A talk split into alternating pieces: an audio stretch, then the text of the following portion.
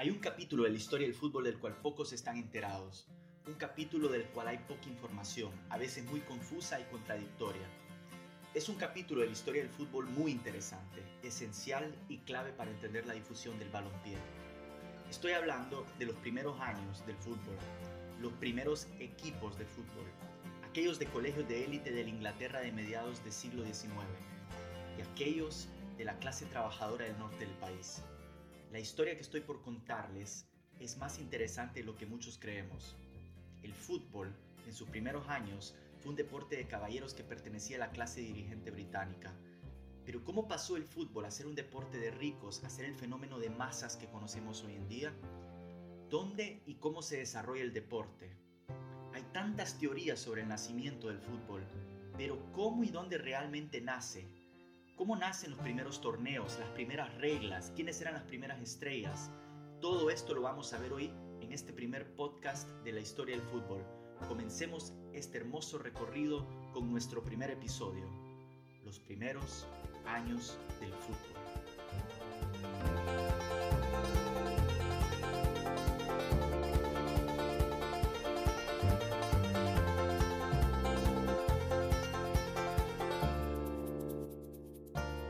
Existen tantas teorías sobre el origen del fútbol.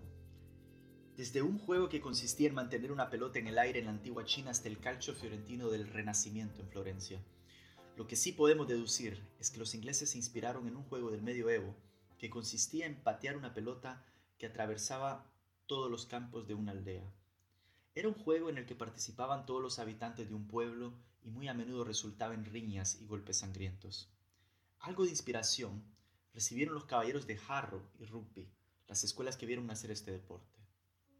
El fútbol quizás sea un deporte de masas hoy en día, pero es un deporte que nace de las clases más privilegiadas del Reino Unido.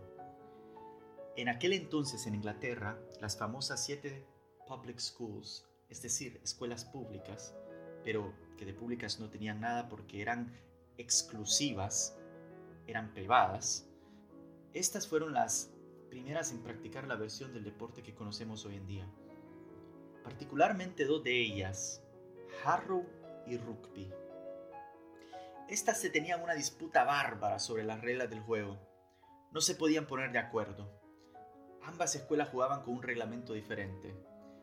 Las leyes de Harrow, por ejemplo, no permitían al jugador tomar el balón con la mano, mientras que las de rugby sí. Ante tanta confusión, Ambas escuelas deciden reunirse en 1848 en la Universidad de Cambridge para intentar fijar un reglamento. Pero este fracasa. Así que no se pueden poner de acuerdo. cada uno agarra por su rumbo. La escuela de rugby fue tomando más la forma del deporte que hoy conocemos en día, como lo dice su nombre. Y Harrow, pues todavía tendría un recorrido evolutivo que hacer para llegar a ser el fútbol que conocemos hoy en día. Se dice que durante los 1850 y 1860 cada equipo de fútbol jugaba la versión del deporte que ellos creían era la mejor. Pues cuando dos equipos de fútbol se enfrentaban, jugaban el primer tiempo bajo un reglamento y el segundo bajo el otro. Es decir, quizás el primer tiempo el balón lo podías tomar con la mano y el segundo, pues la mano era sancionada. Así de, loco era el fútbol en esos años.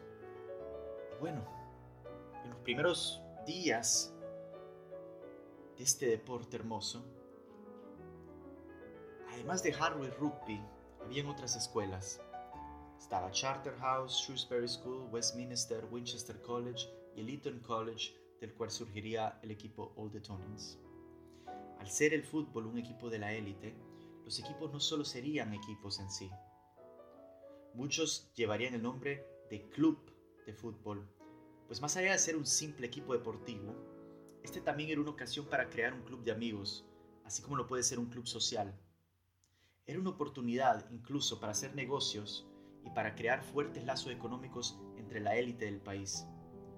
El fútbol era todo un éxito dentro de las siete escuelas, pero poco a poco comenzaría este a expandirse por todo Londres y por todo el sur del país, hasta ir poco a poco a los Midlands y al norte aguerrido. En 1862, un abogado llamado Ebenezer Morley forma un club llamado el Barnes Football Club. Este luego decide escribirle al periódico Bell's Life sugiriendo que el fútbol desarrollase un reglamento de la misma forma en que la MCC tenía para el cricket.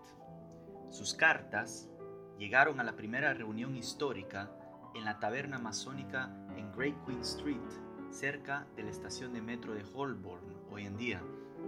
Es así como Morley se convierte en el padre de la asociación de fútbol, es decir, la FA, la Football Association. En una noche de otoño del 26 de octubre de 1863, se reúnen los primeros miembros de todos los clubes de Londres que juegan su propia versión del deporte.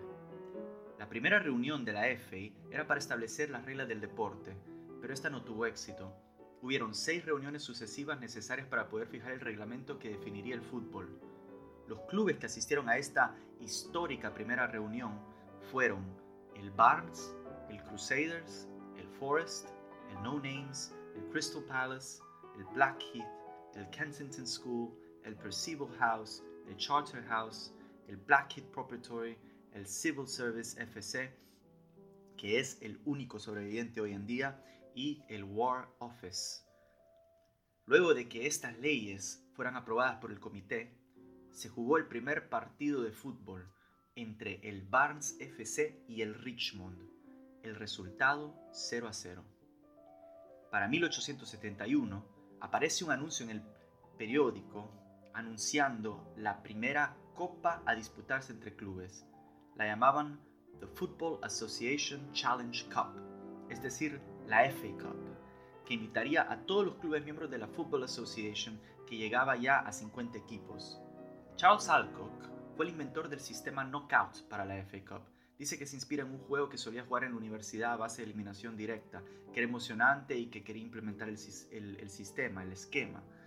Pero la primera copa no fue el éxito que muchos esperaban, porque de los 50 clubes miembros solo 15 aceptaron la invitación, entre ellos el Queen's Park de Escocia, el Crystal Palace, el Maidenhead, el Upton Park, el Wanderers y el Dinington Grammar School. Los equipos que no aceptaron jugar decían que preferían evitar un torneo que podía generar rivalidades y resentimientos. Recordemos que para ellos el fútbol era una cuestión de amigos, era un club, buscaban compartir un pasatiempo y crear amistades, no rivalidades. Luego Alcock no solo inventa la FA Cup, sino que también quiere llevar a cabo el primer partido de selecciones de fútbol. El honor lo tendrían las selecciones de Inglaterra y Escocia. Escocia no tenía federación en aquel entonces, pero el partido se llevó a cabo en un lugar llamado Hamilton Crescent.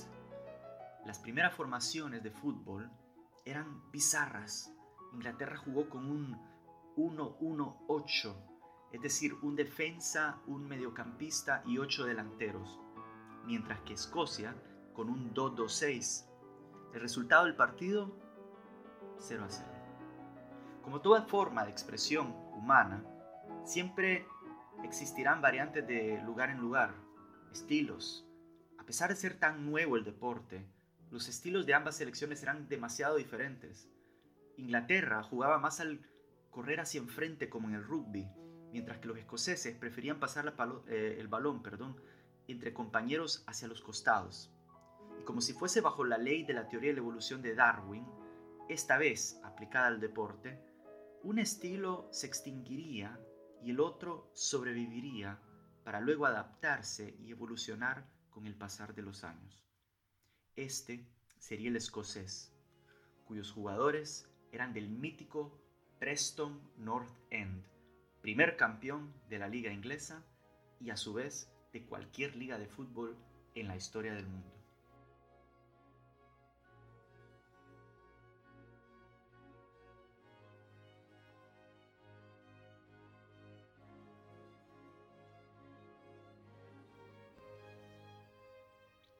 La FA Cup comenzaba a tomar prestigio y a lo largo del país las noticias de los encuentros comenzaban a circular en los diarios locales.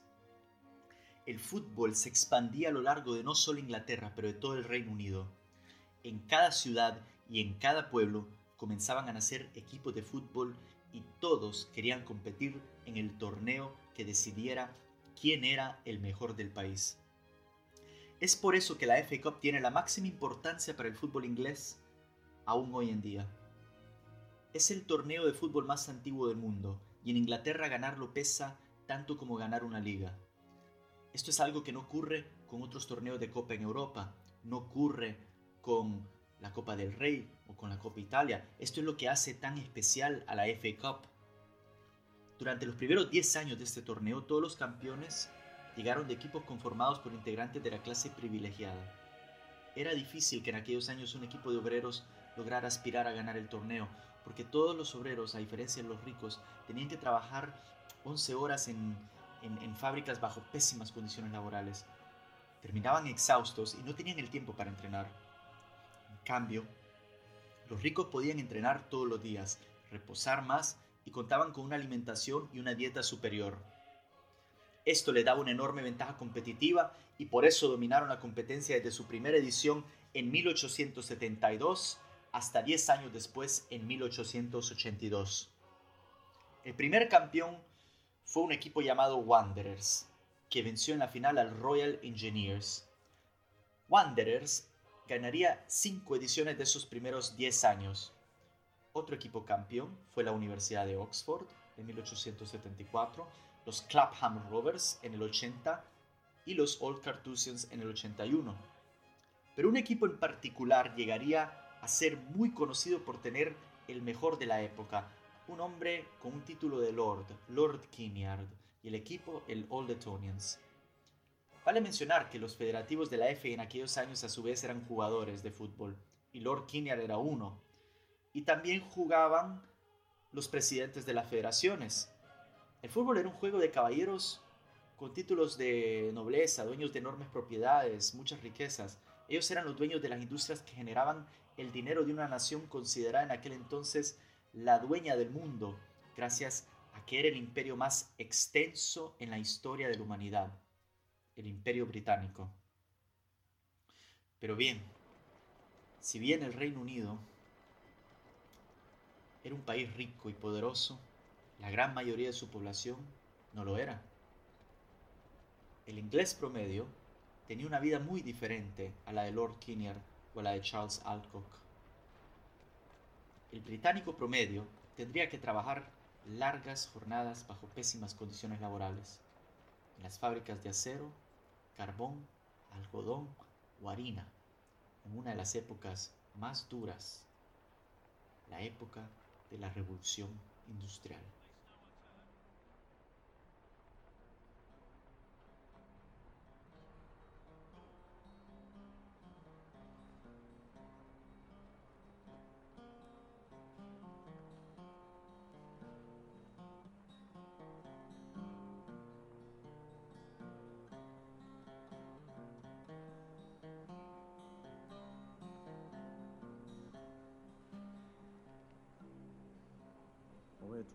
Last Monday morning, as I have heard them say. Our orders, they came from Manchester, we were too much away. Leaving many a pretty fair maid to cry, what shall I do? For the Lancashire lads, they have gone abroad. La revolución industrial fue el cambio más dramático que el ser humano haya visto a lo largo de su historia. Fue el avance tecnológico más notorio de la raza humana. La invención de las nuevas tecnologías cambiaría para siempre el modo de vivir. Pasaríamos de ser pueblerinos a gente de ciudad. La revolución industrial comienza en los 1760s y termina a mediados de los 1880s. ¿Qué tanto cambio pudo haber dado esto al ser humano? Para muchos fue el éxodo forzado hacia las grandes ciudades, las primeras grandes ciudades. Es decir, antes en cada pueblo habían pequeños productores de algodón, por dar un ejemplo, pero con el avance tecnológico las fábricas ubicadas en la ciudad comenzaron a fabricar ropa a una velocidad jamás antes vista y como consecuencia podían vender a más bajo costo y a mayor volumen que un productor casero. Es así como los pequeños pueblos se convirtieron en grandes ciudades. Un ejemplo de ello es Manchester, que solía ser un pequeñísimo pueblo, casi desconocido, pero con la industria del algodón llegaría a convertirse en una de las ciudades más prolíferas y grandes del país.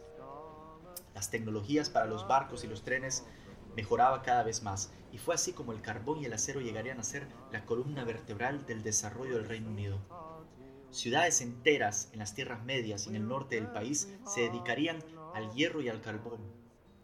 Birmingham sería una de ellas, y como consecuencia, en ella crecería gente con huesos de acero y con sangre de carbón. La mezcla ideal para generar un futuro de equipos aguerridos y temerosos como el Aston Villa y el Birmingham City, y también géneros musicales como el heavy metal. Stoke, Sheffield, Leeds, Leicester, Derby, Blackpool, Liverpool, Lancaster, todos los Midlands y el norte de Inglaterra serían el motor del país. La sangre y el sudor necesarios para mantener a flote este gran barco llamado Reino Unido, cuyos viajantes de primera clase se encontraban en Londres y los condados del sur. Es así como inician las tensiones sociales y se crean las divisiones marcadas entre norte y sur en Inglaterra. Para los del norte, la gente de Londres y del sur eran aquellos que se habían enriquecido a costa del trabajo duro y el sacrificio de las vidas humanas que dejaba el día a día en las minas o en las fábricas del norte. Pues no olvidemos que las condiciones laborales durante la revolución industrial eran tan peligrosas que muchos hombres, mujeres e incluso niños perdían sus vidas en las temibles fábricas victorianas. Las leyes laborales llegaron hasta años después, después que varios niños tan jóvenes como de la edad de 4 años perdieran sus vidas trabajando en los túneles mineros, y mucho después que mujeres embarazadas tuvieran que ir a trabajar incluso un día después de dar luz. Se registraban deformidades en los cuerpos de infantes a causa de transportar grandes cantidades de carbón dentro y fuera de las minas. Las ciudades eran una auténtica pesadilla para vivir. Nunca antes se había visto tanta gente viviendo aglomerada en espacios tan reducidos. Era el inicio de las ciudades, en aquellos tiempos nadie sabía cómo manejarlas. Los edificios apartamentales comenzaban a multiplicarse y las condiciones de vida en ellos eran pésimas, no solo para los habitantes del norte, pero también para los londinenses. Entre los años 1830 y 1840, en los barrios más pobres de Londres, uno de cada cinco infantes moría antes de cumplir los cinco años a causa del agua contaminada y por la humedad de las paredes de estos edificios apartamentales en los que vivían. La tasa de mortalidad en la Gran Bretaña era terriblemente alta. La esperanza de vida promedio era llegar a finales de los 30 y para 1901 esta había aumentado solo hasta los 48 años de edad. Una de las mayores causas de muerte fue la tuberculosis, que mató a más de 70.000 personas en cada década de la época victoriana. La demografía del territorio nacional cambiaba de forma dramática. Y para entender qué tan radical fue este cambio, habría que irse a una estadística que apunta que en 1750 en Inglaterra solo el 15% de la población vivía fuera de un área rural, es decir, una ciudad medio grande. 100 años después, para 1850, ya era el 50% de la población del país que vivía en ciudades. Pasar del 15 al 50 en menos de 100 años fue lo que generó este caos. Ciudades como Liverpool y Glasgow incluso tenían más habitantes en aquel entonces que hoy en día. Manchester y Birmingham tienen la misma cantidad. El aire que se respiraba era tan negro, tan negro, que junto con la neblina clásica de esa isla, cubrían el sol y los pocos rayos de luz que éste le brindaba a los británicos al año. El agua era tan poco limpia que era más seguro beber alcohol, en el alcoholismo caían muchos, ya que los pubs o las tabernas tomaban auge. Qué mejor forma de sanar las heridas y anestetizar la mente del duro día a día que con un whisky en la taberna en la esquina. Estas condiciones de vida dejaban a sus habitantes pocos motivos para sonreír, y es por eso que aquel fútbol cobró fuerza. El fútbol no era solo la mejor distracción para los habitantes, sino también era el vehículo para canalizar la ira para saborear la gloria que tanto hacía falta en la vida del británico promedio. Es por eso que para el norte, ganarle a los equipos del sur iba más allá de un sentido geográfico, Era un duelo de clases. Era la única oportunidad que la clase trabajadora tenía para poder vencer a la élite del país. Era vencerlos en el juego que ellos habían inventado. Vencerlos en su propio juego. Y eso, para la gente del condado de Lancashire, del noroccidente del país, era lo máximo. Ver a un equipo de fábrica de ese condado como el Darwin enfrentarse a un equipo de élite como el Old Etonians. Era lo máximo, era el, era el duelo más importante que había. Es así como el partido de cuartos de final de la FA Cup de 1881 entre Darwin y Old Etonians pasa a tener suma importancia. Como ya sabemos, los Old Etonians jugaban varios federativos, incluyendo el jugador estrella de la época, Lord Arthur King. Darwin, en cambio, jugaban trabajadores de una fábrica de molinos, cuyo entrenador era el mismo propietario de la fábrica. Como mencionado en la serie de TV llamada The English Game, los invito a ver en Netflix, el dueño de esta fábrica era uno de los primeros visionarios que apostaba por el profesionalismo del deporte. Se trae a dos de los mejores jugadores que tenía Escocia en aquel momento, Ferguson Suter y Jimmy Love. En aquel entonces el fútbol era amateur. Y pagarle a un jugador no era bien visto por la federación, que quería mantener al deporte como un juego entre caballeros y no un negocio.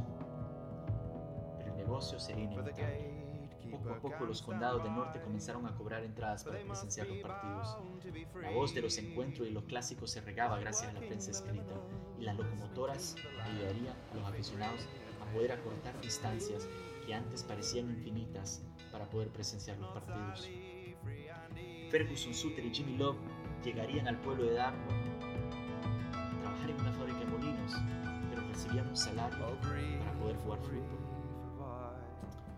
Para la gente de Darwin, Ferguson Suter era un ídolo. Había importado el estilo de jugar escocés. Como ya sabemos, es más parecido al estilo de fútbol que nosotros tenemos hoy en día. Cuando Ferguson llega al Darwin, había notado que sus compañeros corrían todos en la misma dirección, uno al lado de otro, como en el rugby, porque este era el estilo inglés. Pero Ferguson les explica que tenían que jugar al estilo escocés, porque en aquel entonces Escocia había desarrollado el estilo que trajo resultados luego en, la, en, territorio eh, inglés. Este sería el de poder separarse, buscar los espacios y pasar el balón hacia los costados. Esto le dio, una enorme ventaja competitiva al Darwin y es así como lograron sacarle un tremendo susto a los Old Etonians. Ferguson pasa a ser comprado por el Blackburn, ciudad que también tenía el condado de Lancashire, a pocos kilómetros de Darwin. Blackburn era la ciudad principal. Blackburn Olympic, no el Blackburn Rovers. Blackburn Olympic estaba armado por varios profesionales, todos eran estrellas que venían de diferentes partes del país. Blackburn, al igual que Darwin, soñaba con ganar la FA Cup, porque en aquel entonces ningún equipo de la clase obrera había ganado el torneo. Ellos soñaban con ganarle a los niños ricos del sur en su propio juego. Y darle a todo el norte y al inglés promedio algo con que soñar. Sí, porque estaban cansados de ser vistos de menos, porque para ellos el sur y los hombres de Eton College, de Oxford University, de Wanderers, los Royal Engineers, todo lo que estuviera al norte de esa región del sur era considerado tierra de bárbaros y de salvajes. Para ellos, la gente de Birmingham, de Sheffield, de Manchester, de Liverpool, de Lancashire, todos eran bestias, inciviles, y este sentimiento no ha cambiado aún mucho. El tema de las clases y las tensiones geográficas entre norte y sur continúan a formar parte de la vida del británico promedio hasta hoy en día. No es por algo que el escritor George Martin de la serie Juego de Tronos haya creado en esta tierra ficticia llamado Westeros un lugar llamado King's Landing que representa Londres y a la gente del norte la ven representada como Winterfell o la gente de los Stark. Es así como bajo el mando de Suter, el Blackburn Olympics se enfrenta a los actuales campeones, el Old Etonians, en la final de 1883. Esta vez, luego de tiempos extras, el resultado favorece a Suter y al Blackburn Olympic. Estos finalmente se convierten en el primer equipo de la clase obrera en salir campeón. Para los Old Etonians y la clase dirigente inglesa, esta derrota sería pesadísima. Pesadísima, pesadísima, pesadísima.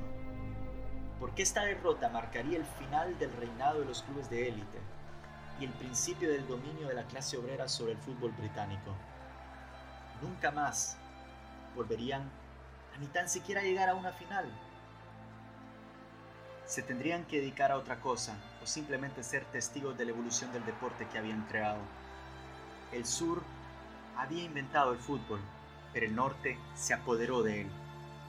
Los siguientes títulos de la FA pasarían al Blackburn Rovers por cuatro años, luego a los dos de Birmingham, el City y el Aston Villa, y sucesivamente a los dos de Sheffield, el Wednesday y el United, y a los dos de Nottingham.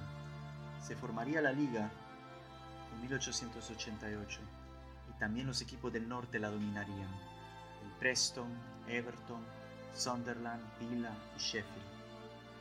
La corona real podría haberse quedado en Londres, pero para los ingleses la corona que más importa es la del fútbol. Y esa, esa la tendrían